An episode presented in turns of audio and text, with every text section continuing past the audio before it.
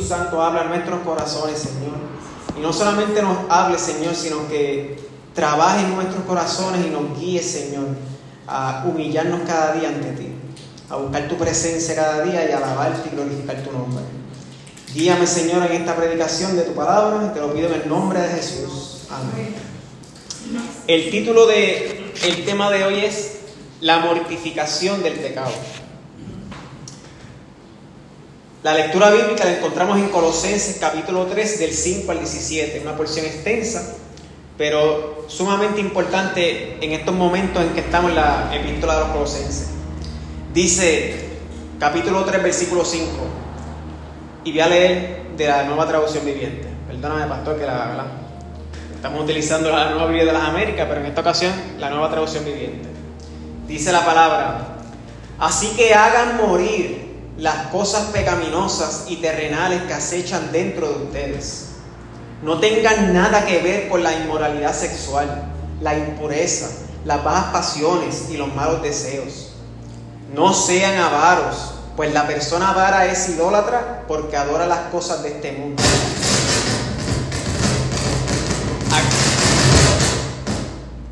A causa de estos pecados viene la furia de Dios. A causa de estos pecados viene la furia de Dios. Ustedes solían hacer esas cosas cuando su vida aún formaba parte de este mundo. Pero ahora es el momento de eliminar el enojo, la furia, el comportamiento malicioso, la calumnia y el lenguaje sucio. No se mientan unos a otros porque ustedes ya se han quitado la vieja naturaleza pecaminosa y todos sus actos perversos. Vístanse con la nueva naturaleza y se renovarán a medida que aprendan a conocer a su Creador y se parezcan más a Él. En esta vida nueva, no importa si uno es judío o gentil, si está o no circuncidado, si es inculto, incivilizado, esclavo libre. Cristo es lo único que importa y Él vive en todos nosotros. Dado que Dios los eligió para que sean su pueblo santo y amado por Él, ustedes tienen que vestirse de tierna compasión, bondad, humildad, gentileza y paciencia. Sean comprensivos con las faltas de los demás y perdonen a todo el que los ofenda. Recuerden que el Señor los perdonó a ustedes, así que ustedes deben perdonar a otros. Sobre todo vístanse de amor, lo cual nos une a todos en perfecta armonía. Y que la paz que viene de Cristo gobierne en sus corazones. Pues como miembros de un mismo cuerpo, ustedes son llamados a vivir en paz y sean siempre agradecidos.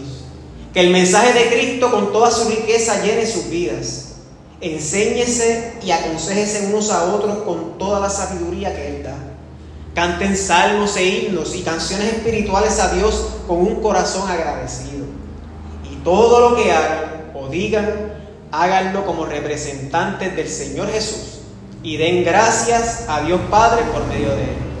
Gloria a Dios. Mediante la predicación de George Whitefield en el siglo XVIII, Robert Robinson fue salvado de un trasfondo grotesco e impío. Robinson era de edad de algunos 20 años y a los 23 años, en 1758, Dios lo guió a poner por escrito su testimonio, que es lo que conocemos hoy, un himno bien famoso, Fuente de la Vida Eterna. Es uno de mis top himnos favoritos. Dice el himno, ven, ven fuente de toda bendición, afina mi corazón para que cante tu gracia. Arroyos de misericordia, incesantes, piden cantos de alabanza fuerte. Enséñame algún melodioso soneto, cantado por lenguas flamígeras arriba. Alabado sea su nombre, estoy fijo en él, nombre del amor redentor de Dios. Pero ¿saben qué, hermanos? Robinson, el que escribió este himno, se descarriló, como la canción alabanza que cantamos al final. Se descarrió, se desvió. Dejó los mandatos del Señor Jesucristo en el polvo y vivió como un hombre carnal impío. Hasta que un día se subió a una diligencia en donde iba una mujer que tenía en su cara metida un libro. Tenía un libro así frente a la cara de ella. Era un libro de poemas. Ella no lo conocía a él, ni él la conocía a ella. Pero ella empezó a leer este poema en particular y le dijo a él, que era un extraño para ella, le dijo, escuche esto, ven, fuente de toda bendición, afina mi corazón para que cante tu gracia, arroyos de misericordia incesantes. Él se quedó sentado sintiéndose profundamente culpable. Entonces ella llegó a la estrofa, proclive a descarriarme, Señor, me siento. Proclive a dejar al Dios que amo. Toma mi corazón, oh, tómalo, séllalo, séllalo para tus atrios arriba. Y en ese momento él dijo, ya basta, basta. Yo soy el pobre y desdichado que compuso esos versos hace muchos años. Daría mil mundos con tal de disfrutar de los sentimientos que entonces sentía. El peligro de la apostasía, hermano, siempre estará presente si los hombres solo reciben la verdad de Dios en sus mentes, pero no la aman en su corazón, ni se someten de buena gana a ella en sus voluntades. La nueva vida interna exige que vivamos una vida nueva externa. Colosenses 3:5 dice la palabra, por lo tanto, haced morir lo terrenal en vuestros miembros ¿A quién se está dirigiendo Pablo en esta carta a los colosenses? Se está dirigiendo a aquellos que han resucitado con Cristo, como vimos en el sermón anterior. Colosenses 3.1, sí, pues habéis resucitado con Cristo. ¿Eh?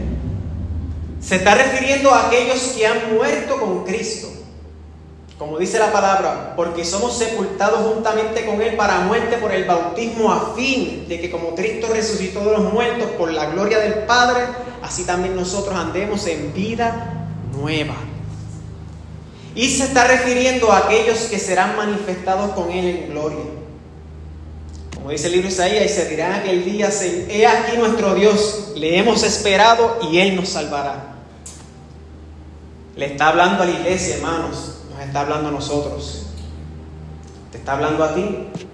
Hermano, ¿mortifica usted sus pecados? Su vida depende de esto. No deje de hacerlo ni siquiera por un solo día. En nuestro pasaje a considerar hoy, Romanos eh, Colosenses 3:5 dice, puesto que hemos muerto con Cristo, debemos hacer morir la conducta impura. Es decir, que no vivan de la manera que solían vivir ustedes, advierte Pablo, en la manera en que viven los millares de los inconversos. En un sentido, la mortificación del pecado, y esta palabra no es muy usual hoy en día, la mortificación. De hecho, les recomiendo el libro La mortificación del pecado de John Owen, para que completen el tema de hoy. En un sentido, la mortificación del pecado es un evento que ya ha ocurrido. La escritura dice que el viejo hombre ha sido crucificado con Cristo, pasado. Morimos con Cristo, dice la palabra. Esto ocurrió en el momento cuando nacimos de nuevo. Sin embargo, cada creyente tiene todavía los remanentes de la naturaleza pecaminosa que buscarán continuamente expresarse. Y es el deber de cada creyente hacer morir los remanentes de esta naturaleza pecaminosa. Esto debe ser hecho continuamente para que los deseos de la naturaleza pecaminosa no sean satisfechos. Pablo dice en Gálatas 5:16, por eso les digo, dejen que el Espíritu Santo los guíe en la vida. Entonces no se dejarán llevar por los impulsos de la naturaleza pecaminosa. Mientras estemos vivos, los restos del pecado vivirán en nosotros. Y debemos ser como el apóstol Pablo, quien no se atrevió a hablar como si ya lo hubiese alcanzado o como si ya fuésemos perfectos.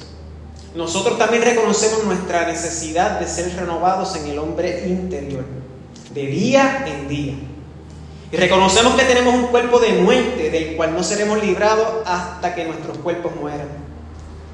Entonces admitimos que los restos del pecado permanecerán en nosotros en un grado mayor o menor hasta el día de nuestra muerte. Puesto que esta es la realidad del asunto, no tenemos otra oposición sino la de hacer de la mortificación del pecado nuestro trabajo diario. Por ejemplo, si una persona manda a matar al enemigo, pero antes que el enemigo sea muerto, deja de golpearle, entonces ha dejado el trabajo a media. Así que, amados, puesto que tenemos tales promesas, Limpiémonos de toda contaminación de carne y de espíritu, perfeccionando la santidad en el temor de Dios. Segunda de Corintios 7.1. Por tanto, nosotros también, teniendo en derredor nuestro tan grande nube de testigos, despojémonos de todo peso y del pecado que nos asedia y corramos con paciencia la carrera que tenemos por delante.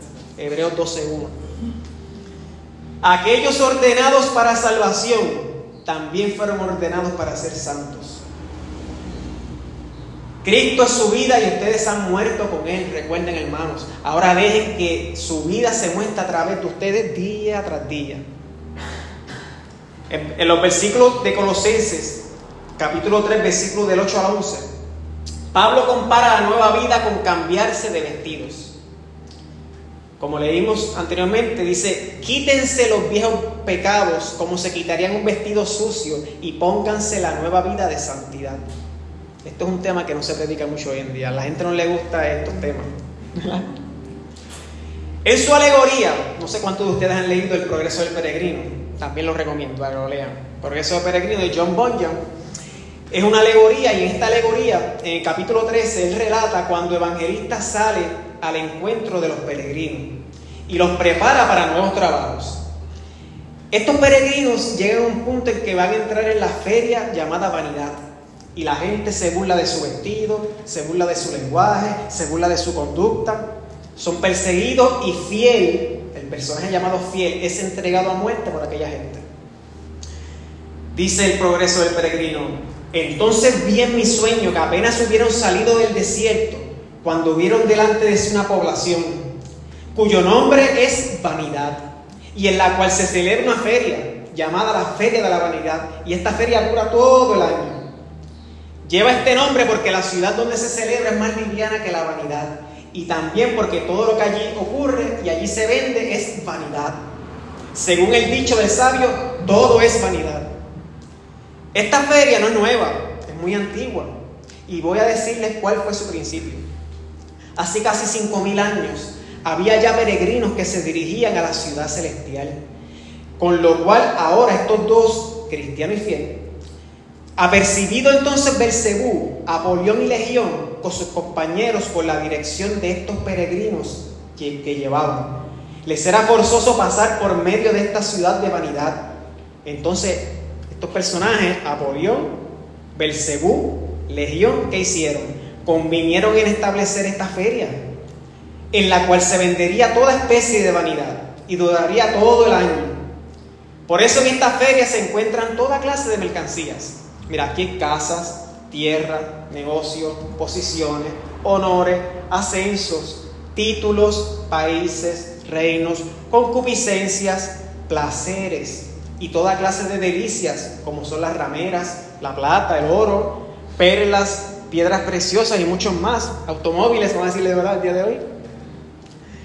No para esto solo, allí se ven robos, muertes, adulterios, falsos juramentos, entonces continúa John Bunyan en su relato.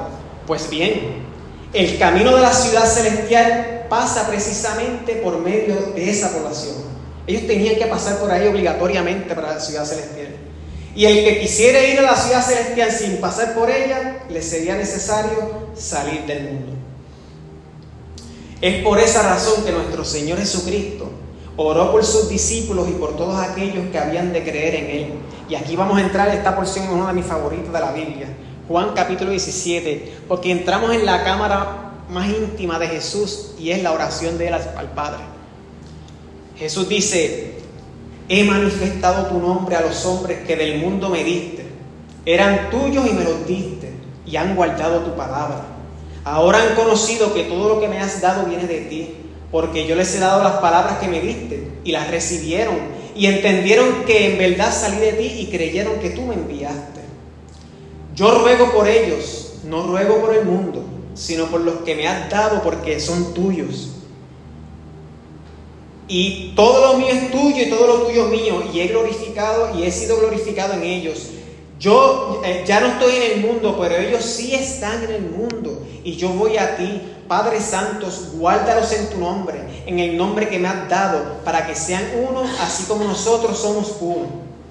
Yo les he dado tu palabra y el mundo los ha odiado, porque no son del mundo, como tampoco yo soy del mundo. No te ruego que los saques del mundo, sino que los guardes del maligno. Ellos no son del mundo como tampoco yo soy del mundo. Santifícalos en la verdad. Tu palabra es la verdad. Fíjense, estos peregrinos, al igual que nosotros, vamos en el camino a la ciudad celestial. Y vamos a tener que pasar por esta feria de la vanidad, donde hay un montón de mercancía. El Señor dice, yo no te ruego que los saques del mundo. Ellos están en el mundo y tienen que estar en el mundo. Yo te pido que los guardes del maligno y que los santifiques en la verdad. La palabra de Dios es la verdad. Pablo nos dice en Colosenses 3 que el viejo hombre tiene malos hábitos con los cuales tenemos que hacer morir. Yo no sé ustedes, pero yo tengo malos hábitos que tengo que hacer morir. Fíjate en las palabras que utiliza para llevar a cabo esta mortificación. Pablo usa palabras como hagan morir, no tengan nada que ver, eliminen, aprendan, llenen sus vidas. ¿Y cuál es el significado de mortificar? En, su uso bíblico, esta palabra significa quitar la fuerza, quitar la vitalidad y quitar el poder de algo a fin de que muera. La palabra incluye la idea de debilitar por falta de alimento, hacer morir de hambre o privar de la comida o alimento. Y esta es la idea que vemos en Romanos capítulo 13, versículo 14, que dice, no proveáis para los deseos de la carne en otras palabras, debemos acabar con cualquier cosa en nuestras vidas que sirva como comida para alimentar la naturaleza pecaminosa. Y cada uno de nosotros sabe en su interior cuáles son nuestras debilidades y cuáles son esos, esos hábitos pecaminosos que traemos, que traemos arrastrando ¿verdad? la vida vieja a la cual tenemos que mortificar. Cristo murió para eliminar ese yo egoísta dentro de ti, que exige las cosas a su manera y sus derechos también. Todos aún tenemos que lidiar con esa bestia malvada llamada egoísmo. Siempre insisten que las cosas se hagan a su manera. ¿Qué cosas? Pablo identifica algunas cosas específicas. Aquí en este pasaje Pablo identifica la inmoralidad sexual, la impureza que es obscenidad o libertinaje. Que hoy eso no se ve, ¿verdad? Hoy no se ve, ¿verdad? obscenidad y libertinaje. Eh, los bajas pasiones, que son deseos desenfrenados. Los malos deseos, que eso es igual a, en griego, lo significa la codicia, la lujuria, el deseo intenso por lo prohibido. Y fíjate, en, esta parte Pablo aconseja a Timoteo. Y cuando Pablo aconseja a Timoteo de estos malos, de estos malos deseos, dice, huye de las pasiones juveniles. Ni te detengas en ella, huye, sal corriendo. Como yo siempre cuando leo eso pienso en José, con la esposa de Potifar corre, huye. También tenemos la avaricia, que es el estado de tener más glotonería por mayor ganancia, que le lleva a una persona a defraudar a otro. También tenemos la ira, que son deseos de venganzas. Antes teníamos mucho eso, ¿verdad? Como, estábamos en el mundo, la vieja naturaleza, enojo, peleámonos ferozmente, malicia, son malas intenciones, deseos de hacer maldad a otro, los insultos, que es vociferar especialmente contra Dios, pero también es irreverencia, insultar, herir, difamar. Y el lenguaje ofensivo.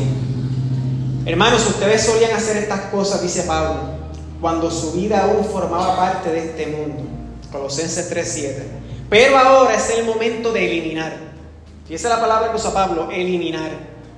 Tal vez piense, pero Gustavo, ¿qué? Yo lo he intentado una y otra vez. Es inútil. Sigue intentando, hermano. No te rindas. El Espíritu Santo vive dentro de ti y siempre está listo para ayudarte en esta obra. Aquí es importante hacer hincapié que esta es la obra del Espíritu y no es los resultados no van a ser de tus esfuerzos, sino que el Espíritu Santo va a hacer la obra en ti. En el proceso de quitar estas actitudes pecaminosas, debes seguir al Espíritu hacia las virtudes que se enumeran en Colosenses 3, de 2 al 15. ¿Qué virtudes? tengan compasión, tengan bondad, sean humildes, tengan gentileza, tengan paciencia, eh, perdonen, amen, tengan paz y sean agradecidos. Hacer esto es costoso, hermano. Pablo habla en términos de muerte. Aún vale la pena el esfuerzo. Tienes que ponerte a trabajar. Y aquí vamos a llevarlo un poco a la práctica. Tienes que ponerte a trabajar. Considera honestamente la persona que eres en tu interior. ¿En qué áreas de tu vida necesitas un cambio? Es posible que tengas que pedir las opiniones de los miembros de tu familia. Y aquí son las personas que realmente te conocen, los que están ahí en tu casa. Pregúntale a tu esposo o a tu esposa. Haz un concilio familiar. Simplemente escúchalos. No, no contraataques. Escúchalo. Escucha a tu compañero de vida y al Señor a medida que Él habla en la situación. Y haz notas y revísela durante la semana, durante los próximos meses, mientras haces un nuevo comienzo en la gracia de Dios. Si el pecado no es frenado, si no es continuamente mortificado, entonces producirá pecados dominantes y escandalosos que dañarán nuestra vida espiritual. Continuamos ahora en el libro del peregrino, el progreso del peregrino, que él continúa diciendo que lo más que le, lo más que le asombró a los traficantes en esa feria de la vanidad era que estos peregrinos hacían poco caso de su mercancía. Ni aún se tomaban siquiera la molestia de mirarla. Y si se les llamaba a comprar, tapándose los oídos, exclamaban, aparta mis ojos para que no vean la vanidad.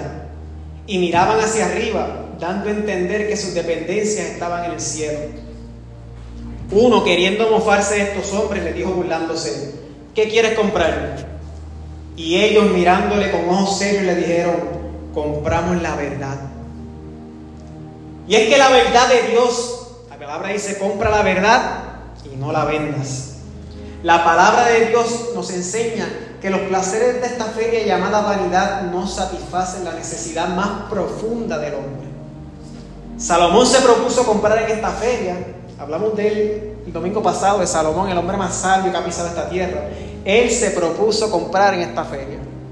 Y miren lo que dijo en eh, Eclesiastés capítulo 2. Dice, me dije, vamos, probemos los placeres busquemos las cosas buenas de la vida. Pero descubrí que eso también carecía de sentido. Entonces dije, la risa es tonta. ¿De qué sirve andar en busca de placeres? Después de pensarlo bien, decidí alegrarme con vino. Y mientras seguía buscando sabiduría, me aferré a la insensatez. Así traté de experimentar la única felicidad que la mayoría de la gente encuentra en su corto paso por este mundo. También traté de encontrar sentido a la vida edificando enormes mansiones y plantando hermosos viñedos. Hice jardines y parques y los llené con toda clase de árboles frutales. Construí represas para juntar agua con la cual regar todos mis huertos florecientes. Compré esclavos y esclavas y otros nacieron en mi propiedad. También tuve enormes manadas y rebaños más que cualquiera de los reyes que vivieron en Jerusalén antes que yo. Junté grandes cantidades de plata y de oro, el tesoro de muchos reyes y provincias. Contraté cantores estupendos, tantos hombres como mujeres, y tuve muchas concubinas hermosas. Mira para allá donde descendió Salomón. Muchas mujeres, muchas mujeres.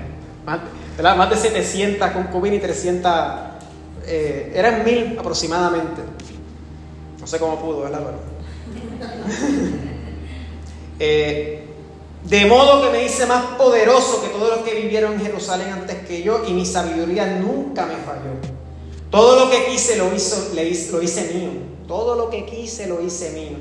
No me negué ningún placer hasta que descubrí que me daba gran satisfacción trabajar mucho, la recompensa de toda mi labor. Pero al observar todo lo que había logrado con tanto esfuerzo, vi que nada tenía sentido. Era como perseguir al viento. No había absolutamente nada, nada que valiera la pena en ninguna parte. Hermano, Salomón tenía abundancia de dinero, ¿cuánto no nos gustaría? Tenía abundante placer, tenía cultura, tenía fama. De hecho, eh, históricamente Salomón fue el, primer peaje que se construyó, lo construyó Salomón. Recaudó mucho dinero. Detalle. Pero admitió que estas cosas no lo satisfacían. Tampoco duraba. Hay un libro, y este es otro libro, Que se llama, de C.S. Lewis, que se llama Cartas del Diablo a su sobrino. Esto es bien interesante. Fíjense que ahora aquí el que está escribiendo es el enemigo y le está escribiendo un sobrino de él. Y le está diciendo las estrategias que tiene que utilizar Que tengan en mente eso. Este personaje se llama Escrutopo y es un demonio malvado y voraz. Escribe a su sobrino, que es un demonio principiante. Le dice, Orugario, nunca olvides que cuando estamos tratando cualquier placer en su forma sana, normal y satisfactoria, estamos en cierto sentido en el territorio del enemigo. Ahora, el enemigo, acuérdense que el enemigo de Dios. Ya que hemos ya sé que hemos conquistado muchas almas por medio del placer. De todas maneras, el placer es un invento suyo, no nuestro. Él creó los placeres. Todas nuestras investigaciones hasta ahora no nos han permitido producir ni uno. Todo lo que podemos hacer es incitar a los humanos a gozar los placeres que nuestro enemigo ha inventado, en momentos o en formas o en grados que él ha prohibido. Por eso tratamos siempre de alejarnos de la condición natural de un placer hacia lo que es en él es menos natural, lo que menos huele a su hacedor y lo menos placentero. La fórmula es un ansia siempre creciente de un placer siempre decreciente. Es más seguro y es de mejor estilo conseguir el alma del hombre y no darle nada a cambio. Eso es lo que realmente alegra el corazón de nuestro Padre, que es el diablo. Fíjese la porción que dice, todo lo que podemos hacer es incitar a los humanos a gozar los placeres que nuestro enemigo ha inventado en momentos, en formas o en grados que él ha prohibido. Los placeres son de Dios. Dios ha creado los placeres. Pero cuando nos vamos al extremo, cuando los sacamos de su contexto, de, por donde deben de ir, ahí que cometemos pecado. Jesús dijo algo al respecto en Lucas 12, versículo 13 al 21. Entonces alguien de la multitud exclamó, Maestro, por favor dile a mi hermano que divide la herencia de nuestro Padre conmigo. Jesús le respondió, amigo, ¿quién me puso por juez sobre ustedes para decir cosas como esa? Y luego dijo, Tengan cuidado con toda clase de avaricia. Fíjate que esta avaricia está en la lista que Pablo menciona, que estaba también en la feria de la vanidad. Tengan cuidado con toda clase de avaricia. Recuerda que esta mercancía está en la lista de Colosenses, la avaricia. Y la avaricia es el estado de tener más. Es una glotonería por mayor ganancia que le lleva a una persona a defraudar a otra. Y Jesús continúa, la vida no se mide por cuánto tiene. Luego les conto una historia. Un hombre rico tenía un campo fértil que producía buenas cosechas.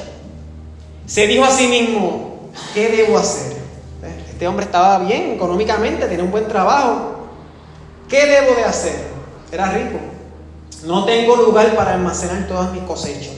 Entonces pensó, ah, ya sé, voy a tirar abajo todos mis graneros y construir unos más grandes. Así que tendré lugar suficiente para almacenar todo mi trigo y mis otros bienes. Luego me pondré cómodo y me dirá a mí mismo, amigo mío, tienes almacenado para muchos años, relájate, come, bebe, diviértete. Pero Dios le dijo, necio, vas a morir esta misma noche. ¿Y quién se quedará con todo aquello por lo que has trabajado? Así es el que almacena riquezas terrenales, pero no es rico en su relación con Dios, es un necio. Lo opuesto a mortificar el pecado es estar cómodo y decirse, relájate, come, bebe, diviértete. Y de hecho esto se puede desviar también aún dentro de la teología. Recuerda que estos placeres, comer, beber, son de Dios. Cuando son llevados a los extremos, entonces que estás en terreno del enemigo. Mata tu pecado o tu pecado te matará a ti. Entonces, Escrutopo, este nombre, Escrutopo, que es el, demonio que está enseñando a su sobrino, eh, continúa escribiendo a su sobrino, el demonio principal, y le dice, pero recuérdalo bien, lo único que de verdad importa es que en medida, es en qué medida apartas al hombre del enemigo. No importa lo leves que puedan ser sus faltas, con tal de que su efecto acumulativo sea empujar al hombre lejos de la luz y hacia el interior de la nada. El asesinato no es mejor que la baraja si la baraja es suficiente para lograr este fin. De hecho, el camino más seguro hacia el infierno es gradual. la suave ladera, blanda bajo el pie, sin giros bruscos. Cuando el pecado nos deja en paz, entonces nosotros lo podemos dejar en paz. No obstante, esto no ocurrirá nunca en esta vida. El pecado es engañoso, hermano, y sabe cómo aparentar que está muerto cuando en realidad todavía está vivo. El pecado siempre aspira a lo peor. Y cada vez que el pecado se levante para tentarnos o seducirnos, nos conduciría al peor pecado posible de esa clase, si no fuera refrenado. Por ejemplo, si pudiera cada pensamiento sucio o mirada laxivia, terminaría en pecado. Eso es lo que Jesús nos enseña en el del Monte. El que mira a una mujer y la desea en su corazón, ya cometió adulterio. El pecado como tal, el pecado tal como el sepulcro nunca se sacia. Un aspecto principal de la naturaleza engañosa del pecado es la forma en que comienza con pequeñas demandas. Los primeros ataques y sugerencias del pecado son siempre muy modestos. Si el pecado tiene éxito en su primer avance, entonces exigirá cada vez más hasta que por fin el mero hecho de mirar a una mujer hermosa bañándose termine en adulterio, en maquinaciones malvadas y en el homicidio, como le pasó a David. Admirar la belleza de una mujer no está mal. Está mal cuando cruzamos esa línea. Como el escritor a los hebreos nos advierte, no debemos permitir que el engaño del pecado nos endurezca. Agarren a las zorras, esas zorras pequeñas que arruinan las viñas, pues nuestras viñas están en flor. Por último, el apóstol Pablo nos anima a que seamos comprensivos con las faltas de los demás y que perdonemos a todo aquel que nos ofenda. Recordemos que el Señor nos perdonó a ustedes, así que ustedes deben perdonar a otros. Hermanos, si el pecado tiene éxito en sus primeros avances, entonces repetirá su ataque inicial hasta que el corazón se torne menos sensible al pecado y esté preparado para hundirse más en él. Y la única cosa que puede impedir que el pecado siga progresando es la continua mortificación del pecado. Aún los creyentes más santos en el mundo caerán en los peores pecados si abandonan este deber. ¿Qué deber? La mortificación del pecado. ¿Cómo? Descuidando las disciplinas espirituales. Y creo que ustedes llevan una, llevan una serie que se trata de las disciplinas espirituales. La oración, la lectura de la Biblia, la comunión con los santos, la evangelización. Y muy importante, hermanos, recuerda que la gracia no anula nuestra sino que nos capacita para cumplirla. Dios te llama hoy a un reencuentro con Él. Así como Robinson, el escritor de este himno, se desvió del camino, si te has desviado del camino, el Padre te está esperando, como el Padre esperó al Hijo pródigo, esperándolo desde lejos, cada día mirando el camino a ver si lo veía, cada día esperando por Él. Recuerda que el contexto de Colosenses le está hablando a los hijos de Dios, a aquellos que han resucitado con Cristo, que son hijos, que han sido regenerados, que han puesto su pie fuera del bote en el mal de este mundo. Pero en un momento quizás desviaste la mirada de Jesús y comenzaste a hundirte. Clama a Él, clama a Él como hizo Pedro, que caminó pero desvió su mirada y empezó a hundirse. Y siempre estuvo dispuesto a extender su mano y levantarte. Sal a su encuentro, abrázalo, bésalo, porque cuando eso ocurre, hay fiesta en los cielos. Padre Santo que estás en los cielos, gracias por tu palabra, Señor. Gracias, Padre, por, porque nos has enseñado, Padre, que debemos mortificar el pecado. No es tarea fácil, es tarea costosa, Señor, pero solamente con la ayuda de tu Espíritu Santo podemos hacerlo. Señor, cada día ayúdanos a buscar más tu presencia en nuestra vida. Cada día, Señor, aparta nuestra mirada de las cosas de este mundo, de los placeres de este mundo. Y ayúdanos a fijar nuestra mirada en las cosas de arriba, a buscar las cosas de arriba, Señor. Bendice a tu iglesia, Señor. Que tu Espíritu dirija a tu iglesia para que cada día crezcamos para tu gloria y tu honra, Padre. Y nos ponemos en tus manos, Señor, en el nombre de Jesús, Padre. Gracias. Amén.